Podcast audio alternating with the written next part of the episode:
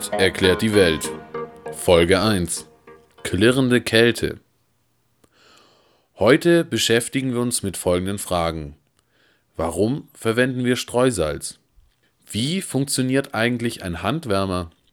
Und welche Vorteile bietet ein Wasserbad, um beispielsweise Schokolade zu schmelzen?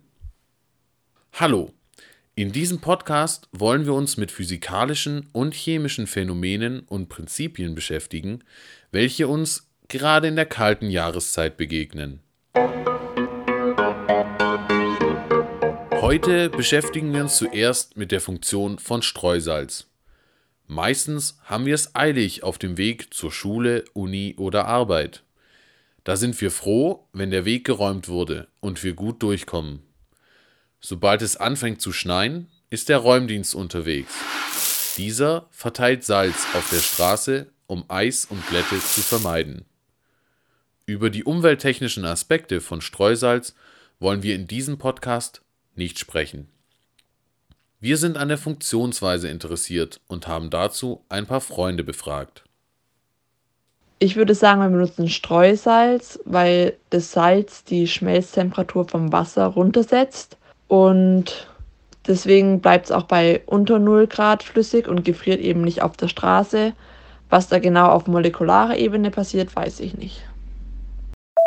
Streusalz wird benutzt, um Schnee und Eis zu schmelzen auf der Straße, weil durch das Salz der Gefrierpunkt vom Wasser niedriger gesetzt wird und es dadurch erst bei, keine Ahnung, minus 5, minus 10 Grad anfängt zu gefrieren. Da benutzen wir Streusalz, damit es nicht glatt ist, also dass die Straßen nicht so glatt sind, dass die Autos gut drüber fahren können und die Menschen auch nicht so ausrutschen. Und ja, also ich weiß leider auch nicht genau, was das Salz macht, aber ich glaube, das reagiert irgendwie mit dem Eis oder so. Und dann äh, macht das auf jeden Fall irgendwie, dass das Eis schmilzt, weggeht, keine Ahnung. Ja. Streusalz wird genutzt, ähm, weil wir Menschen einfach faul geworden sind und es einfach viel schneller geht. Wir sind mit Streusalz vertraut.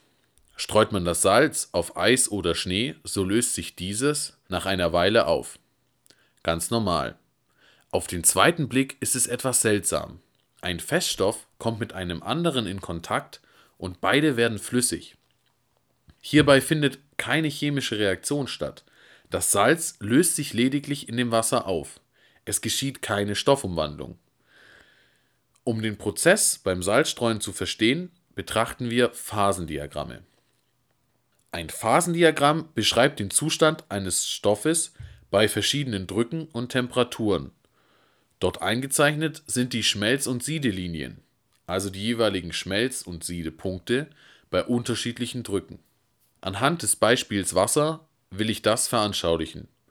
Bei Normaldruck, also etwa 1 bar, ist Wasser zwischen 0 Grad Celsius, dem Schmelzpunkt, und 100 Grad, dem Siedepunkt, flüssig. Bei höheren Temperaturen wird es zu Wasserdampf, gasförmig und bei tieferen zu festem Eis. Diese Temperaturen sind stoffspezifisch. Das ist der entscheidende Punkt. Salzwasser hat einen niedrigeren Schmelzpunkt als reines Wasser. Bei der Zugabe von Salz wird also der Schmelzpunkt herabgesetzt. Dieser liegt bei etwa minus 20 Grad. Bis zu dieser Temperatur kann mit Salz gestreut werden. Bei dem verwendeten Salz handelt es sich um Natriumchlorid, also Speisesalz. Für die Verwendung als Streusalz ist aber im Gegensatz zu Speisesalz keine große Reinheit notwendig. Um das Salzstreuen effektiver zu machen, wird das Salz meistens mit ein wenig Wasser gemischt, um die Kontaktfläche zwischen Salz und Eis zu erhöhen. Wie funktioniert eigentlich ein Handwärmer? Sie sind unter vielen Namen bekannt. Hand, Taschenwärmer oder Wärmepads. Es sind kleine Kunststoffbeutel gefüllt mit einer Flüssigkeit und einem Metallplättchen. Knickt man dieses, so härtet die Flüssigkeit im Innern aus und es wird warm. Aber was steckt dahinter? In unserem nächsten Abschnitt wollen wir uns mit dieser Frage beschäftigen. Und wieder haben wir ein paar Freunde dazu befragt.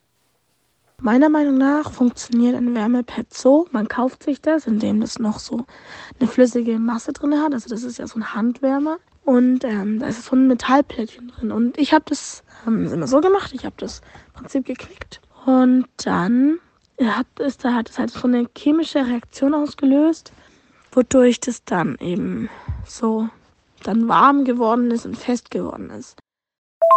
Das Knicken von diesem Chip bringt sozusagen die Aktivierungsenergie für diese Reaktion und die läuft dann eben exotherm ab. Wieder aufgeladen werden die Wärmepads im Wasserbad. Kommen sie zum Einsatz, sind sie in der Regel wieder auf Raumtemperatur abgekühlt. Die Energie wird also nicht als fühlbare Wärme gespeichert, wie es bei einer Wärmeflasche der Fall ist. Um dem Mysterium auf den Grund zu gehen, schauen wir uns die Bestandteile eines Wärmepads genauer an. Die Füllung ist eine Mischung von einem Teil Wasser und etwa vier Teilen Natriumacetat, einem Salz. Bei Raumtemperatur löst sich nicht das ganze Salz in dem Wasser. Es entsteht eine übersättigte Lösung. Die Löslichkeit des Salzes steigt mit der Temperatur. Das geschieht beim Aufladen des Wärmepads.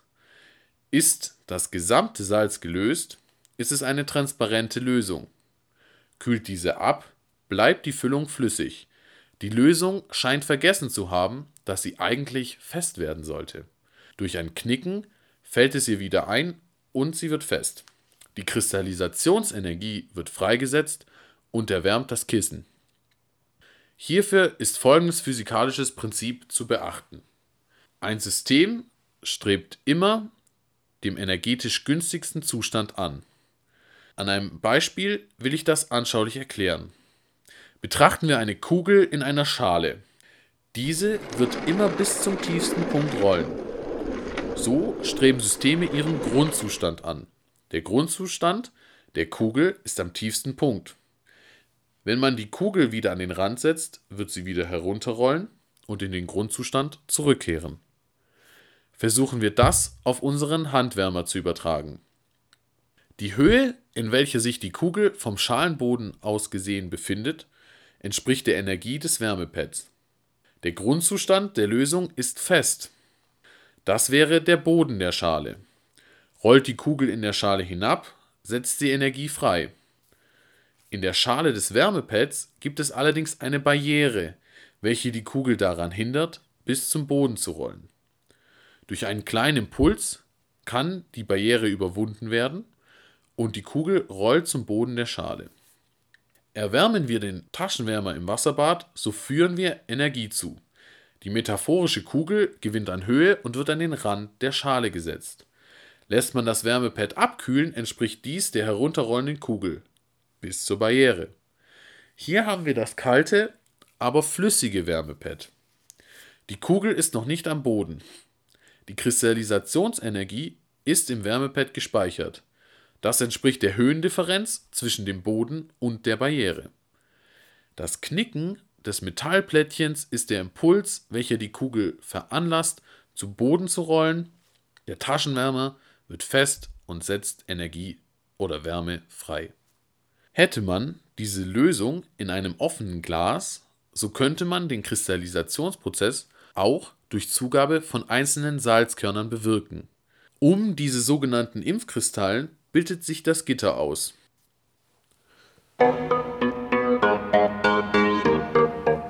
Wasserbad. Gerade in der Weihnachtsbäckerei kommt geschmolzene Schokolade zum Einsatz. Man dekoriert damit Plätzchen oder anderes Gebäck. Die Schokolade wird üblicherweise in einem Dampf- oder Wasserbad erwärmt. Aber warum erwärmt man es nicht einfach in einem Topf? Um das zu verstehen, Machen wir in Gedanken ein Experiment. Wir nehmen Eiswürfel von etwa minus 10 Grad und legen sie in einen Topf. Stellen den Versuchsaufbau auf eine Heizplatte. Und dann messen wir die Temperatur im Topf über die Zeit. Zunächst steigt die Temperatur an, bis 0 Grad erreicht sind. Dann ändert sich die Temperatur eine Zeit lang nicht.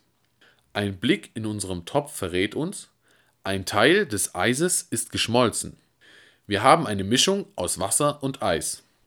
Der Schmelzpunkt von Wasser ist erreicht.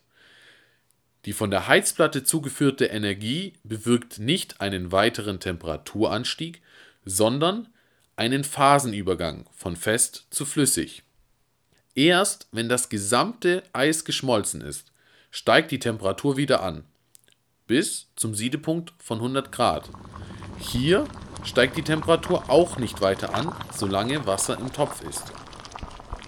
Wir halten fest, während den Phasenübergängen fest zu flüssig und flüssig zu gasförmig ändert sich die Temperatur nicht.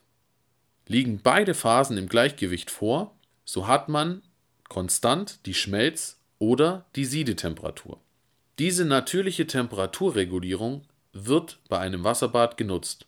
Solange noch kochendes Wasser im Topf ist, wird die Speise im Wasserbad nicht über 100 Grad erhitzt. Dadurch wird beispielsweise bei Puddings vermieden, dass das Eiweiß gerinnt. Auch im Labor kommen Wasser- und Eisbäder zum Einsatz. Aufgrund der konstanten Temperatur ist keine aufwendige Thermoregulierung notwendig. Zu beachten ist allerdings, dass der Wasservorrat nicht verdampft und dass genügend Eiswürfel vorhanden sind. Das war David erklärt die Welt, Folge 1. Klirrende Kälte. Dieser Podcast entstand im Rahmen des ASQs Wissenschaftskommunikation mit eigenen Podcast-Reihen gestalten. Zusätzlich möchten wir uns für die vielen Einsendungen bedanken.